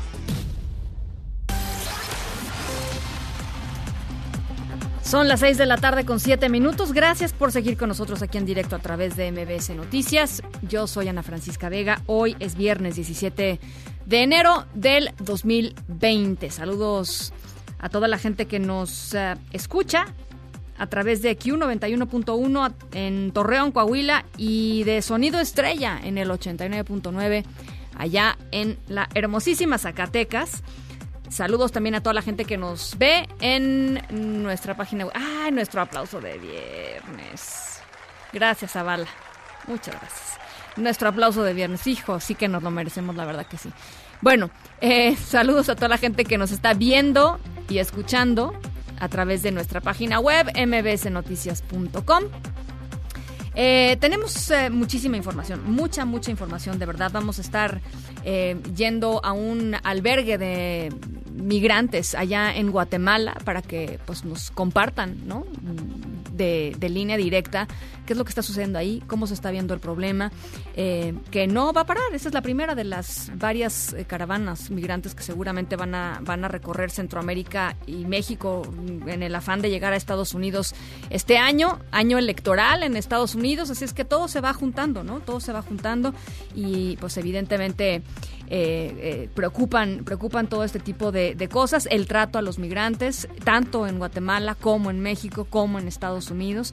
Y bueno, pues vamos a estar platicando sobre todo todo esto un poquito más adelante. También, por supuesto, ciencia. Hoy es viernes de ciencia, así es que, pues, muchísimo gusto de platicar con María Emilia Beyer. Y eh, ya les decía al inicio del programa, mañana se cumple un año de Tlahuelilpan. Estaremos conectando en unos minutitos más con nuestra corresponsal allá en Hidalgo para que nos platique. Fue a Tlahuelilpan, vio a las familias, habló con los sobrevivientes y nos tiene un reportaje especial. Por lo pronto, nos vamos con esta información. Noticias en directo. Pues ya les hablaba de la frontera sur de nuestro país. Ahora les voy a hablar un poco de la frontera norte. Un grupo de 17 congresistas eh, de Estados Unidos visitó uno de los campamentos de migrantes centroamericanos allá en Matamoros, Tamaulipas, ciudad colindante con Brownsville, Texas, de inhumana y desastrosa. Esos fueron los, los adjetivos con los que calificaron la situación de este campamento de migrantes que están esperando su proceso de asilo en Estados Unidos, pero en territorio mexicano. Hacemos contacto con José Alfredo Lisiaga hasta Tamaulipas. ¿Cómo estás, José Alfredo? Me da mucho gusto saludarte. Igualmente, Ana Francisca, un saludo y un saludo también para el auditorio. Efectivamente, como lo comentas, son 17 los congresistas eh, de Estados Unidos de Norteamérica que acudieron a, uno de estos eh, campamentos de migrantes eh, centroamericanos que hay a la orilla del río Bravo, concretamente el que se ubica en Matamoros, Tamaulipas, ahí, ahí frente a la fronteriza, a la estadounidense ciudad de Brownsville, Texas. Eh, bien lo decías eh, en referencia a lo expresado por los congresistas, por ejemplo, no es la forma de tratar a la gente que solicita asilo, dijo Joaquín Castro, quien pertenece al Partido Democrático, Demócrata, perdón, Demócrata en Texas. También la han calificado de inhumana y de desastrosa esta situación que ellos vieron eh, de personas que están eh, hacinadas en estos eh, campamentos, ya para un año va que tienen ahí esperando el asilo. Agregó este congresista que el presidente de Estados Unidos, Donald Trump, debería acudir a este punto para constatar lo que dijo ha, provo- ha provocado sus políticas equivocadas. En el sitio Ana Francisca hay unos 2.000 migrantes que esperan desde hace un año que los tribunales estadounidenses resuelvan sus peticiones de asilo. Lo hacen en las casas de campaña improvisadas en condiciones de carencia incluso extrema. Nadie debería nunca estar sujeta a estas condiciones de vida inhumanas. Somos mejor que esto, escribió en su cuenta de Twitter la congresista Norma Torres. También te comento de la situación que ocurrió ayer en uno de los poblados del municipio de Miguel Alemán, también la región de la frontera chica, eh, esta es la región de la frontera chica tamaulipeca. Ahí 11 pistoleros murieron, murieron luego de atacar a elementos del ejército mexicano. De acuerdo a la Secretaría de la Defensa Nacional, los hechos se registraron en una brecha en la parte sur del poblado Los Ángeles. Los, delin- los delincuentes estaban ocultos entre la maleza y sorprendieron a los militares abriendo fuego. El saldo de este enfrentamiento fue de 11 civiles fallecidos de uno de los grupos eh, que operan en esa región eh, de Tamaulipas. Eh, hay también, eh, ahí también aseguraron 11 armas largas tipo AK-47 de las conocidas como cuerno de chivo, además de un artefacto explosivo. Ana Francisca es el reporte a esta hora de la tarde. Eh, José Alfredo, ¿no hubo eh, heridos por parte del ejército mexicano? Ni siquiera. No, no hubo bajas, En- ¿no? No, En Tampoco esta heridos. situación, en esta situación afortunadamente no. Ya Ujú. damos cuenta también de hace unos días lamentablemente pues ya eh, el saldo de, de cuatro militares que perecieron ahogados, Ahogados, luego, ¿no? luego de, de sufrir un, un percance que derivó también de un enfrentamiento también a las orillas eh, del río Bravo, pero en, en el municipio de Reynosa, a unos kilómetros donde ahora donde ahora ocurrió este enfrentamiento de 11 pistoleros. Se habla que eran eh, en el grupo eh, que atacó a los militares, eran alrededor de 40 o 50 pistoleros, eh, se alcanzaron a, a- a dar a la fuga el resto y los 11, eh, bueno, eh, no corrieron con la suerte de los otros pistoleros y eh, perecieron eh, a manos de los militares eh, mexicanos. Bien. Gracias, José Alfredo. Muy buenas tardes. Gracias, muy buenas tardes. Bueno, pues ya les decía eh, al inicio del programa, mañana se cumple un año de la explosión de un ducto de petróleos mexicanos allí en Tlahuelilpan, eh, Hidalgo. Eh, la explosión dejó 137 muertos y platicábamos, Jocelyn Sánchez, me da mucho gusto que se haya podido re- eh, arreglar la, la comunicación. Platicábamos contigo, fuiste a la zona y cuéntanos qué fue lo que encontraste. Hola Ana Francisca, buenas tardes. Pues sí, efectivamente, ya se cumple un año de el 18 de enero del 2019 y a partir de esa fecha se marcó un antes y un después en la vida de muchas mujeres de Tlahuelilpan y de la zona sur de Hidalgo, ya que ese día pues perdieron a su compañero de vida, a sus hermanos, a sus hijos, a sus nietos, a algún eh, a una persona querida. Y desde entonces pues criar a estos 194 huérfanos que dejó la tragedia así no ha sido sencillo porque muchas eh, familias pues perdieron a su proveedor y aunque varias viudas pues ya trabajaban sus ingresos eran muy pocos. Entonces ahora esos pocos ingresos han tenido que ser su único sustento y pues no les alcanza para eh, ofrecerles una vida digna a sus hijos. En este sentido, pues la señora Estela nos contó que a un año de, su- de la pérdida de su yerno, pues la, la herida todavía sigue muy fresca al interior de su familia. Al, al contarnos, pues ella eh, hace una pequeña pausa y de repente levanta la mirada y recuerda que el hombre eh, se levantaba todos los días a las 4 de la mañana para, para poder trabajar y llevarle así sustento a sus hijas. Él se dedicaba al transporte de mercancías y pues obviamente la gasolina era una parte importante para desarrollar estas actividades. Sin embargo, como recordarás, efectivamente eh, a principios del 2019 el gobierno federal implementó la, extra- la estrategia de eh, este, contra el huachicol mediante la eh, la distribución de los ductos y eh, hizo la distribución en pipas. Entonces, esto generó una distribución tardía en las diferentes gasolineras que existen en el país. Y pues en Tlahuelilpan solo existe una gasolinera. Entonces, eh, pues eso imposibilitó sus, sus labores diarias. Su trabajo, a ver pues. si podemos escuchar eh, cómo nos cuenta la señora Estela un poco de esto. A ver. Pues eso pasó gracias a que no había gasolina. porque le digo, ah, vale, Dios, se había explotado y la gente no iba. Y si ese día fueron por necesidad. pues ahí eh, escuchamos precisamente cómo ella señala que muchas de las personas que acudieron el día de la explosión eh, se fueron movidas por la necesidad de no, no contar con gasolina para su- sus actividades diarias. Ella también cuenta que hubiera preferido que ese día hubiera morido ella en lugar de su yerno para que así a lo- sus nietas pues ahora tuvieran a su papá. Eh, también nos cuenta un poquito de eso, por ahí tenemos un audio, a ver si nos ayuda. Sí, a ver el audio, segundo audio de la señora Estela, por favor. porque ustedes saben que sí es difícil, uy, en un matrimonio, mucho más para las personas que quedaron vivas, que perdieron sus familias.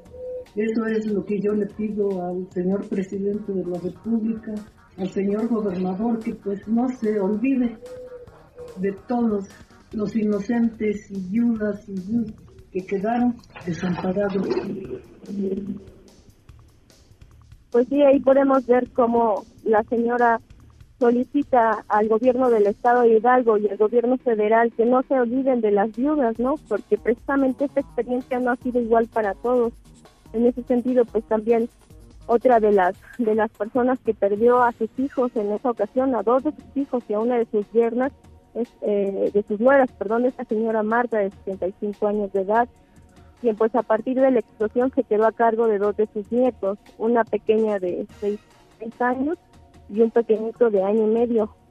Pero pues ella nos cuenta que, que no ha sido sencillo. eh, a la niña le dan una beca de 300 pesos al mes para, para que se apoye con sus gastos escolares, pero pues a- con el niño no le dan ningún apoyo y ella señala que a veces ha tenido que recurrir a la caridad de los vecinos para poder comprar pañales o, o leche para atender las necesidades del niño. A ver, vamos a escucharla. Él dijo también que iba a apoyar a todas las personas de acá, de Tlaulilpa. No lo hace. Sí, él dice que sí, que hace esto y que hace el otro, pero no, hace nada. Bueno, yo para mí, no hace nada.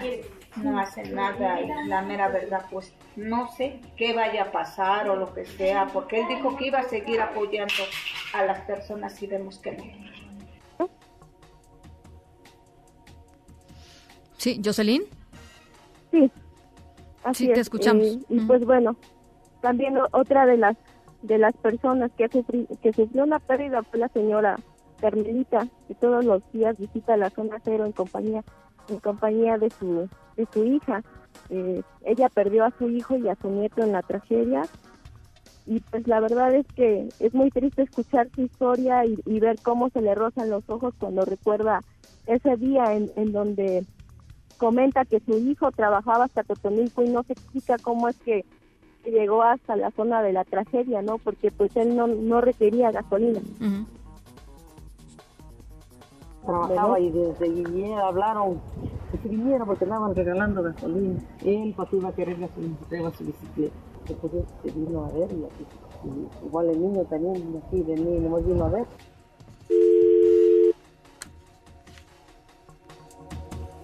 Se cortó la comunicación. Se cortó la comunicación con Jocelyn Sánchez allá en Hidalgo. Vaya historias que nos que nos ha relatado eh, nuestra corresponsal. Vamos a hacer una pausa a las 6 con 20. Regresamos. En directo con Ana Francisca Vega por MBS Noticias. En un momento regresamos. Continúas escuchando en directo con Ana Francisca Vega por MBS Noticias.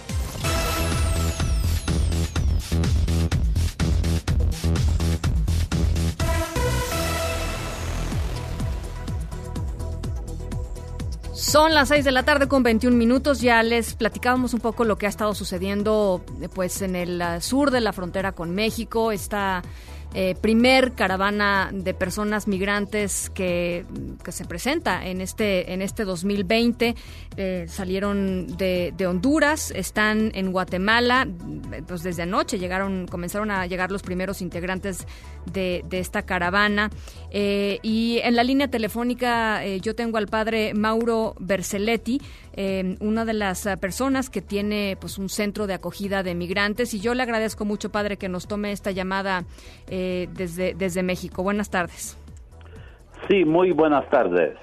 Eh, padre, quisiera que nos compartiera un poco, pues, eh, cuál es su, su, percepción, cuál es su visión de los migrantes que están llegando en estos momentos allá con, con, con ustedes, cómo están llegando, cómo se encuentran.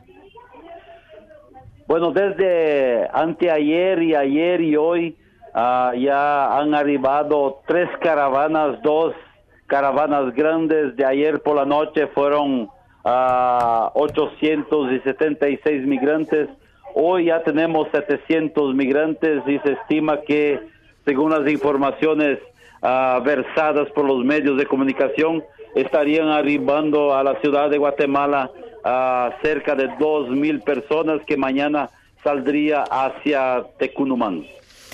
Eh, ¿Cuál es la situación física de, de, de estos migrantes, padre? ¿Cómo se encuentran? Pues justamente es una de las preocupaciones que tenemos porque muchos vienen ya enfermos y tenemos una atención médica aquí en la casa del migrante. Sin embargo, no tenemos toda una atención integral para ellos porque todavía eh, eh, el gobierno de Guatemala no ha habilitado albergues para dar una atención también más integral, uh -huh. porque solamente nosotros tenemos un pequeño espacio que estamos albergando a las personas y según lo que nos tiene informado es que la gran cantidad de personas va a ser difícil atenderlas de forma integral aquí en la casa. Eh, servicios de salud, por ejemplo, el gobierno guatemalteco no los está ayudando con, no los ayuda con eso, no los ayudan con, con ciertas, eh, no sé, por ejemplo, vacunación, etcétera.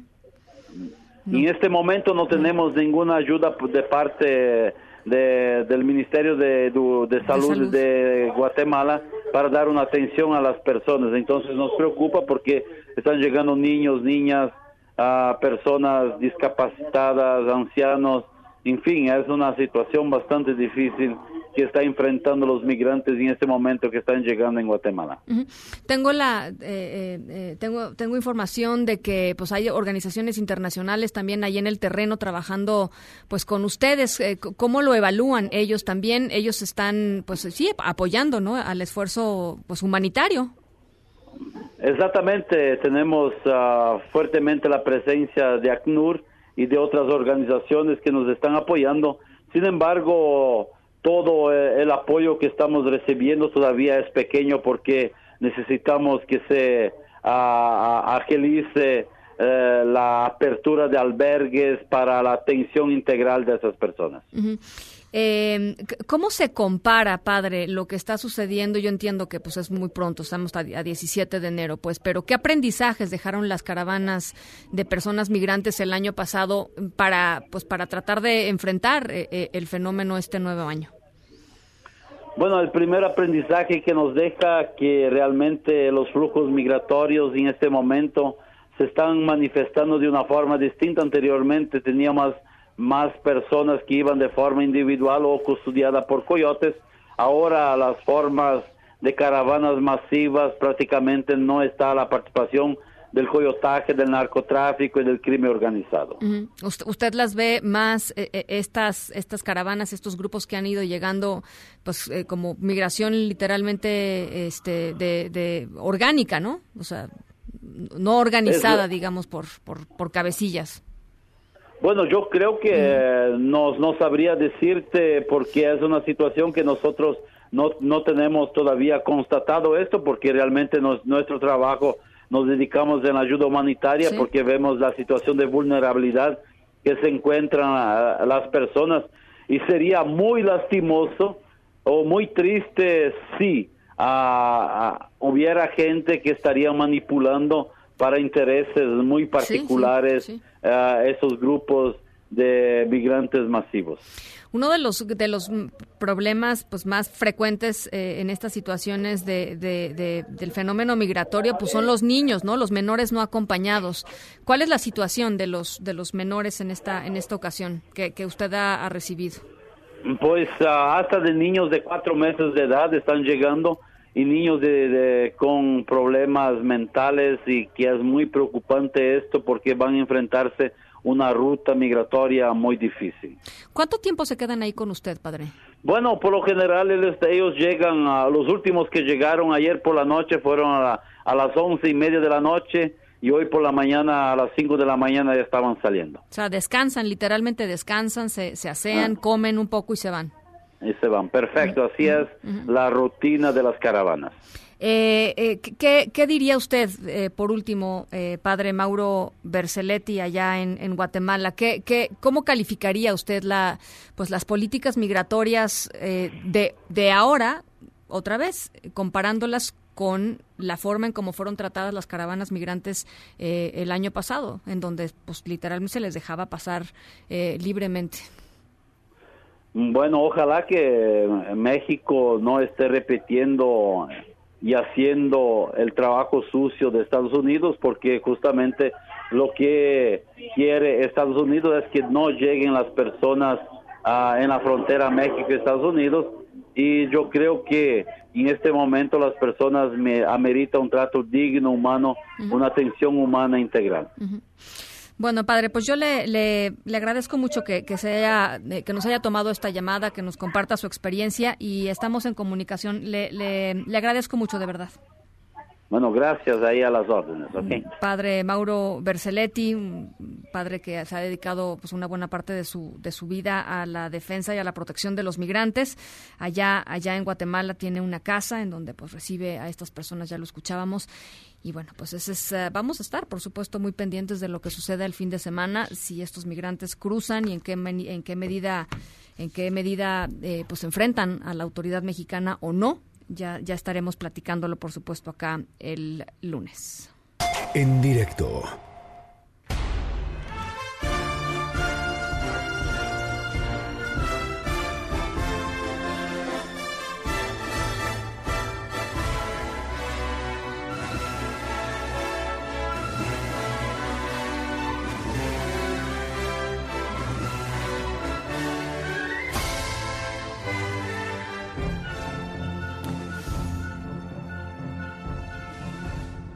Bueno, pues un, un, hombre allá en Florida, ahí está nuestra historia sonora de hoy, eh, estaba pues arreglando su coche, ¿no? Este, con el, eh, algunas herramientas, etcétera, y de pronto llegó la policía y lo comenzaron a, a cuestionar porque de su casa salían gritos de ayuda que, que, que pues sus vecinos dijeron qué está pasando, parece ser que es una mujer pidiendo auxilio.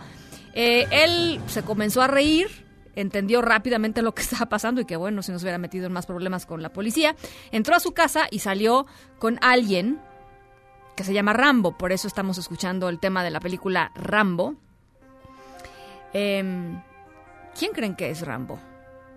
Ya casi les digo, vamos a la pausa a las 6.30, regresamos. En directo con Ana Francisca Vega por MBS Noticias. En un momento regresamos.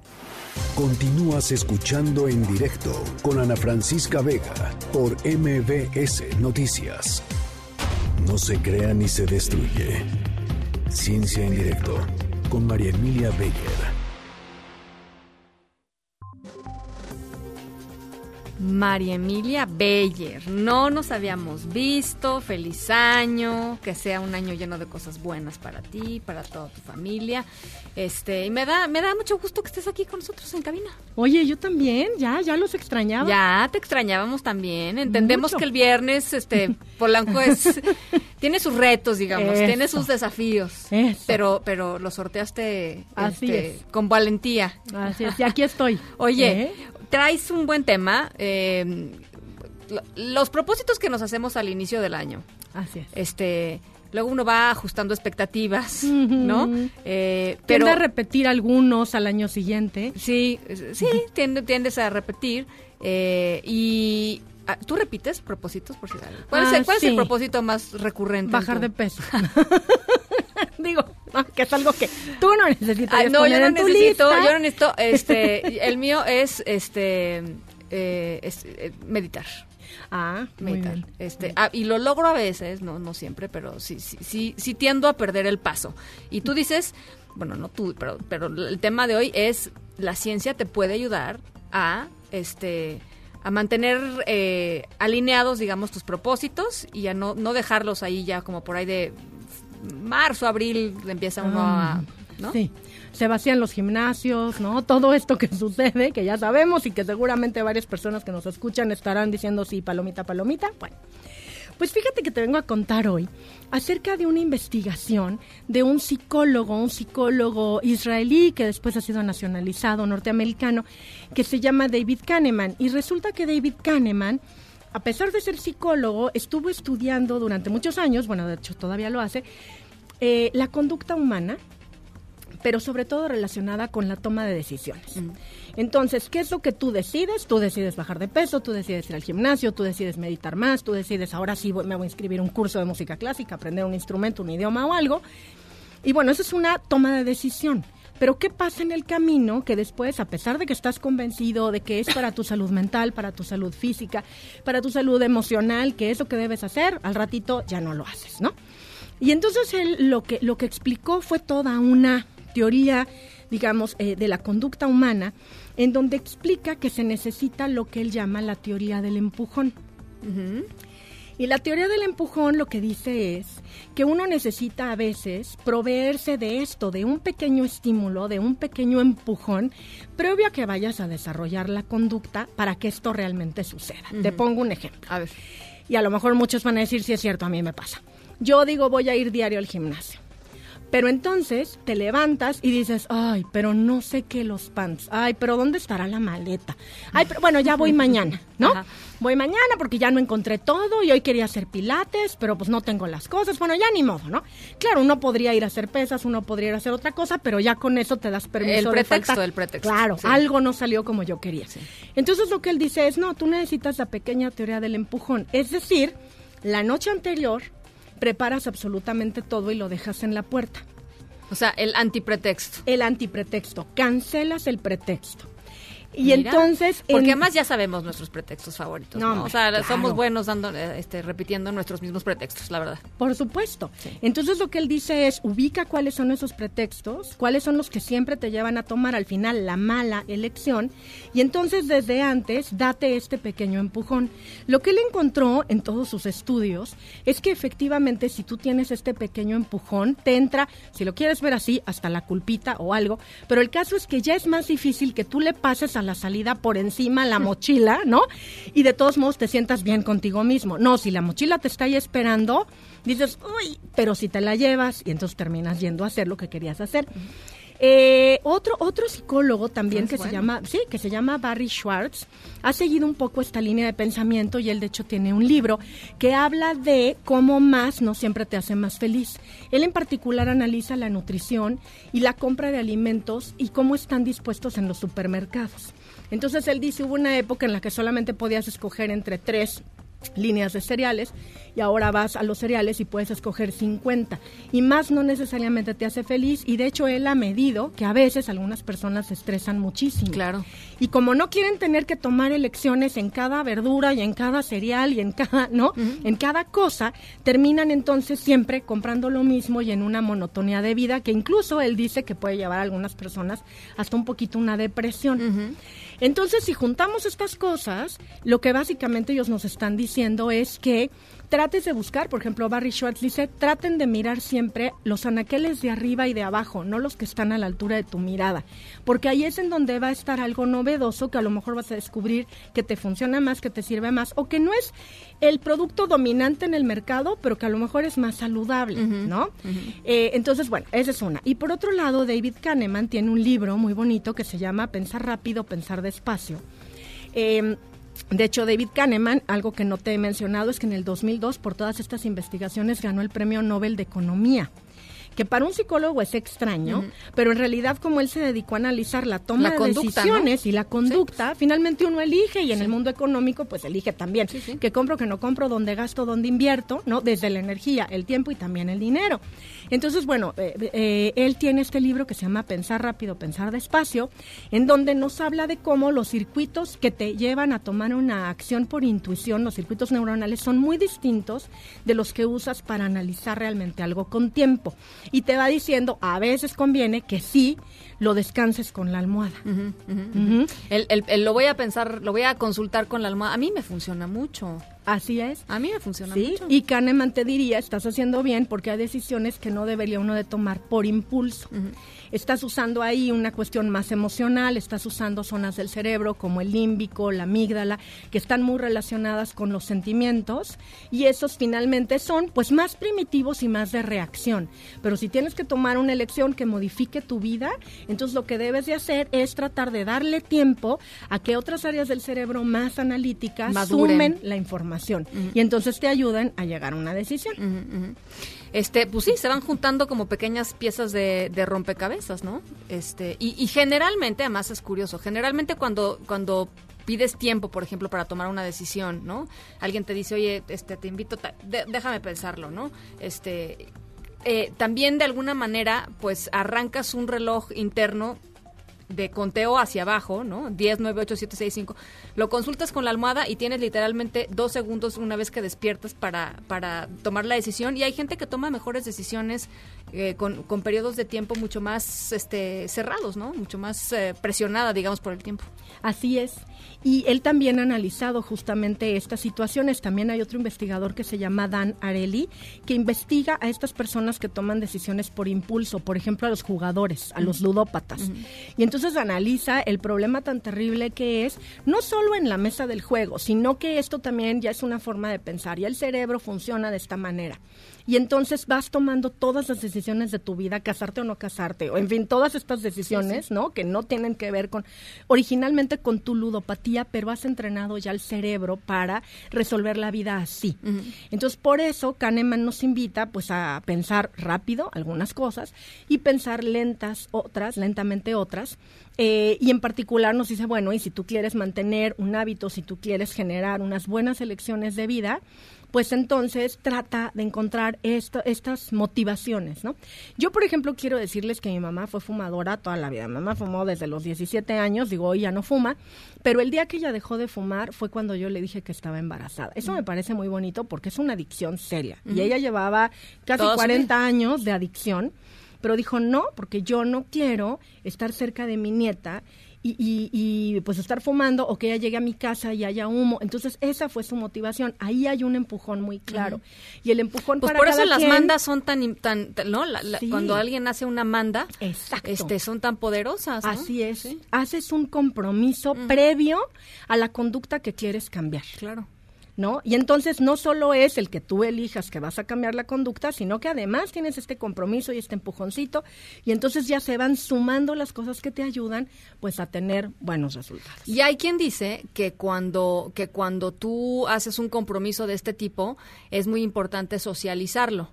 Porque entonces no se queda en tu cerebrito solamente, porque tu Claro. cerebrito puede ser muy Muy tramposo, ¿no? claro, y este, y entonces si tú lo socializas, pues hay una especie como de pues de, de, de juzgado, ¿no? De, Sí. de juzgado que te puede estar diciendo, oye, pues tú habías dicho que tal, ¿no? Y prometiste por, híjole, no sé, la gente hace mandas de todo, ¿no? Sí. Este, y creo que es importante también, ¿no? Claro. Es otro empujoncito más. Oye, pues la, la selfie comiendo comida saludable, la selfie en el gimnasio todos los días para que vean que si fuiste.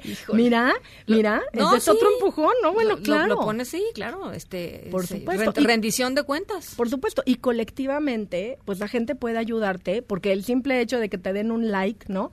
El simple hecho de que te digan bien, vas bien, pues sí, finalmente también abona Te alimenta. a estos circuitos eh, en el cerebro que se llama el circuito de la recompensa. Entonces estos circuitos cuando tienes un estímulo de fuera que te dice bien o muy bien hecho o te subes a la báscula y ves que ya bajaste un kilo, qué emoción, se activa el circuito de la recompensa y libera neurotransmisores que justamente te hacen sentir bien y entonces finalmente el cerebro quiere repetir esa experiencia. Y entonces te va ayudando a que se vuelva un Pues por eso son tan exitosas las redes sociales. Claro. ¿no? Y tan, y Bien tan- utilizadas. Sí, no, bueno, eh, ¿No? hay, hay gente que termina viviendo para el like, pues, ¿no? Pero, Bueno, sí. pero, pero sí, por eso son tan exitosas, porque pues te hacen sentir bien, ¿no? Es el like, el no sé qué, este, el, el compartir, lo que tú quieras, ¿no? Sí. Oye, ahí te va, ten- ¿tienes un fan? De nombre ver. Tributo, dice, por fin ya llegó la espera de mi sección favorita del programa, Ciencia con María Emilia Beyer, Tributo. Tributo siempre nos Oh. escribe, hay que decir que nos, nos escucha mucho. Ay, muchas Este, gracias. Pero no, yo no sabía que era la sección favorita. Oye, mira, les escribe mucho, los oye a todos, pero le gusta más a mí. Eso. eso. Oye, ya, ya mi circuito de recompensa, gracias a Tributo, está aquí liberando endorfinas y demás. Muchas gracias. Bueno, pues eh, gracias, María Emilia. Te- A ti, este, muchísimas, muchísimas gracias. Nos vamos a la pausa, ¿sí? ¿No? 6 con 43. Vamos a una pausa y volvemos. Noticias en directo.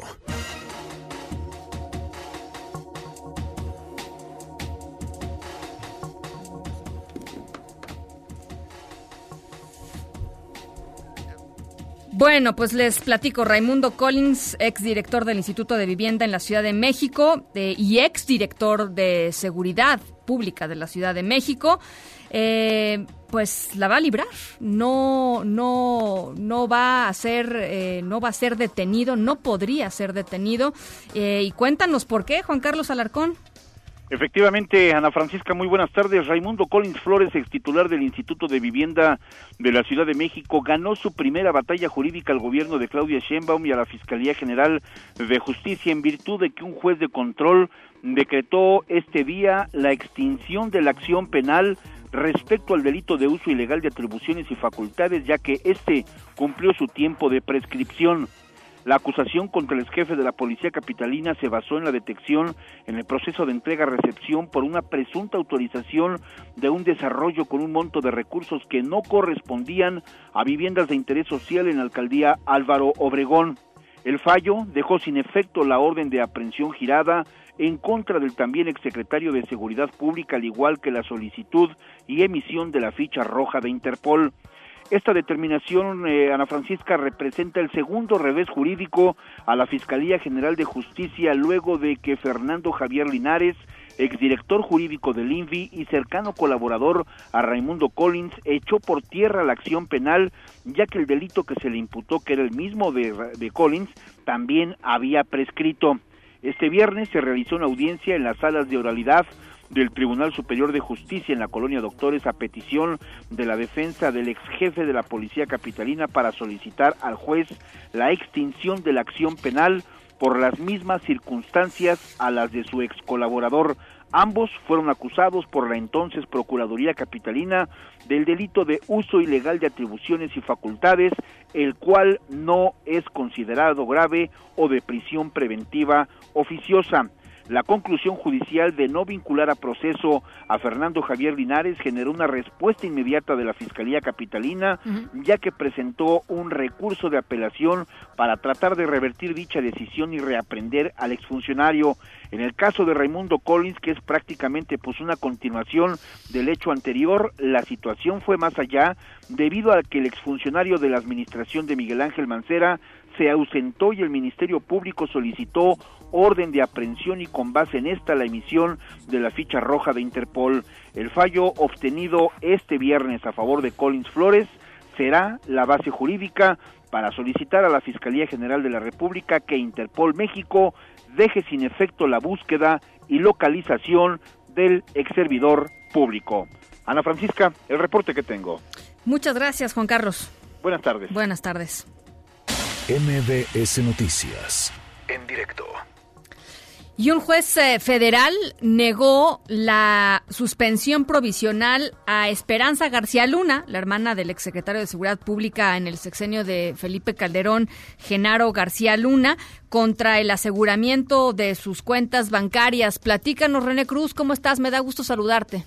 Igualmente, Ana Francisca, amigos del auditorio, así es, el juez Francisco Gorka Amigoni Goslinga titular del juzgado décimo de distrito en materia administrativa, le negó la suspensión provisional a Esperanza García Luna, hermana de Genaro García, en contra del aseguramiento de sus cuentas bancarias. La familiar del exsecretario de Seguridad Pública, Ana Francisca, interpuso este juicio de amparo el pasado 2 de enero. Sin embargo, fue hasta el 15 de enero que el impartidor de justicia lo admitió a trámite. Esto debido a que apercibió la quejosa para que en un plazo de cinco días subsanara las irregularidades que presentaba su demanda, así como para que precisara a las autoridades a las que les atribuye el acto reclamado. La audiencia incidental en la que el juez resolverá si le concede o no la suspensión definitiva a Esperanza García se llevará a cabo el día 22 de enero.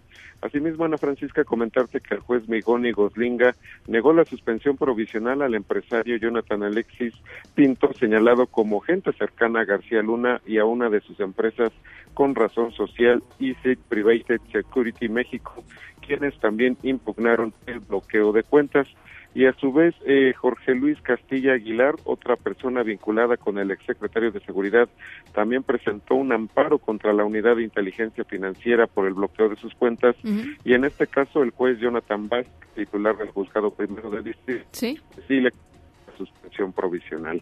Ana Francisca, el reporte que tengo. Te agradezco mucho, René. Buenas tardes. Gracias, un abrazo, muy buenas tardes. Las seis con cuarenta y ocho. Gracias por sus comunicaciones. Carlos Enrique dice, mañana es aniversario de la tragedia de Tlahuelilpan, pero el huachicol a todo lo que da y las cifras oficiales de Pemex lo confirman. El huachicol no ha bajado, pero nada de nada. José Luis Sánchez, saludos afectuosos. Me congratulo por los espacios que das al auditorio. Los temas que manejas son de gran interés. Muchísimas gracias por escucharnos, eh, José Luis. Eh, José Luis Sánchez, muchísimas gracias de verdad. Son las seis con cuarenta nueve. La pausa, volvemos. En un momento continuamos en directo con Ana Francisca Vega. Continúas escuchando en directo con Ana Francisca Vega por MBS Noticias.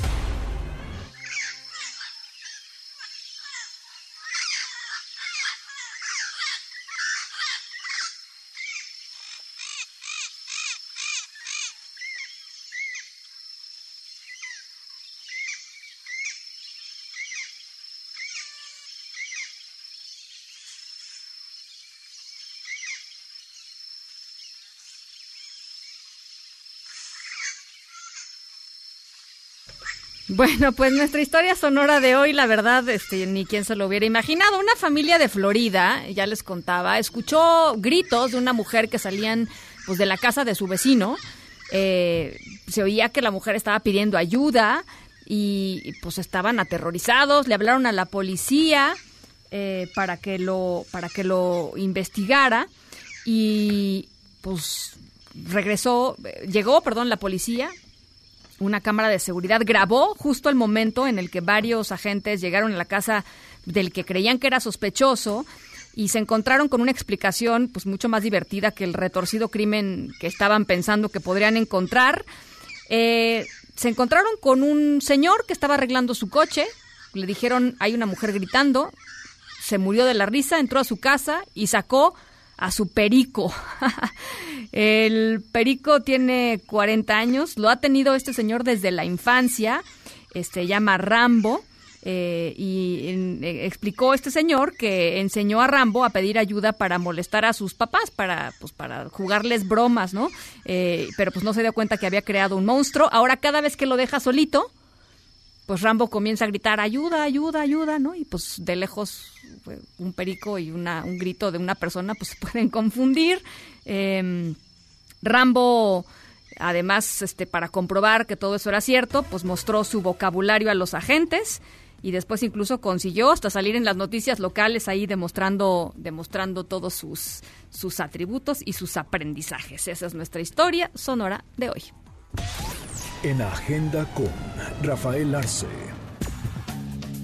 Rafa, ¿cómo estás? ¿Cómo te va, Ana? Buena tarde. Buen viernes. Buen viernes, Ana. Ya llegamos a la orilla. A la orilla de esta otra semana, ya, ya. Eh, segunda semana segunda semana, va, segunda, ¿verdad? Híjole, se me ha hecho tan ligerito este mes de enero que ya estoy pensando otra vez en diciembre. Pero bueno, oye Ana, nos llama mucho la atención. Buenas tardes, buenas noches a quienes nos escuchan y a quienes nos hacen el favor de vernos. Estamos al pendiente, Ana, del eh, mega simulacro del próximo lunes. Me salto sábado y domingo, ¿no? Porque pues llama la atención este mega simulacro de sismo el próximo lunes 20 de enero. Esto será en varios estados de la República a las 11 de la mañana, Ana. La hipótesis será un eh, eh, sismo de magnitud 7.0 con una profundidad de 8 kilómetros. Entonces, pues bueno, eh, a las 11 de la mañana usted seguramente estará sintonizando el 102.5 de FM, MBC Noticias. Va a haber un llamado, una alerta, ¿no? Es simple y sencillamente un mega simulacro, Ana, que el gobierno, por lo menos de la Ciudad de México y de otras entidades tienen planteados hacer varios más para, pues bueno, eh, un poco eh, eh, cultivar ejercitar, esta, exactamente esta cultura de la, de la, de la protección civil. No pagaré por un delito que no cometí, Ana, ha respondido hace algunos minutos el exdiputado mm, Juan, Antonio, Juan Antonio Vera Carrizal, él señalado por el, el ataque con ácido a la saxofonista María Elena Ríos Ortiz. Estamos al pendiente, por supuesto, mm, de este asunto. El presidente Andrés Manuel López Obrador en su gira por eh, Oaxaca y su rifa del avión presidencial hizo logró hacer a un lado el asunto del Insabi lo comento porque estamos al pendiente, Ana, también de los otros estados que pudieran adherirse precisamente al Instituto Nacional de Bienestar propuesto por el gobierno de la 4T. De esto, Ana, de esto, Ana, y de muchas cosas más, estamos al pendiente. La próxima semana, pues bueno, ya la, la, marcha de los Levarón, ¿no? De la familia Levarón con Sicilia desde Cuernavaca hasta la Secretaría de Gobernación, Ana. Muchas gracias, Rafa. Las seis con siete nos vamos a nombre de todos los que hacen posible este espacio. Gracias por acompañarnos. Yo soy Ana Francisca Vega. Se quedan como siempre con Gaby Vargas y después ya saben, charros contra gangsters. Pasen buena noche, buen fin de semana y nos escuchamos el lunes. MBS Radio presentó en directo, en directo con Ana Francisca Vega por MBS Noticias. Este podcast lo escuchas en exclusiva por Himalaya. Si aún no lo haces, descarga la app para que no te pierdas ningún capítulo. Himalaya.com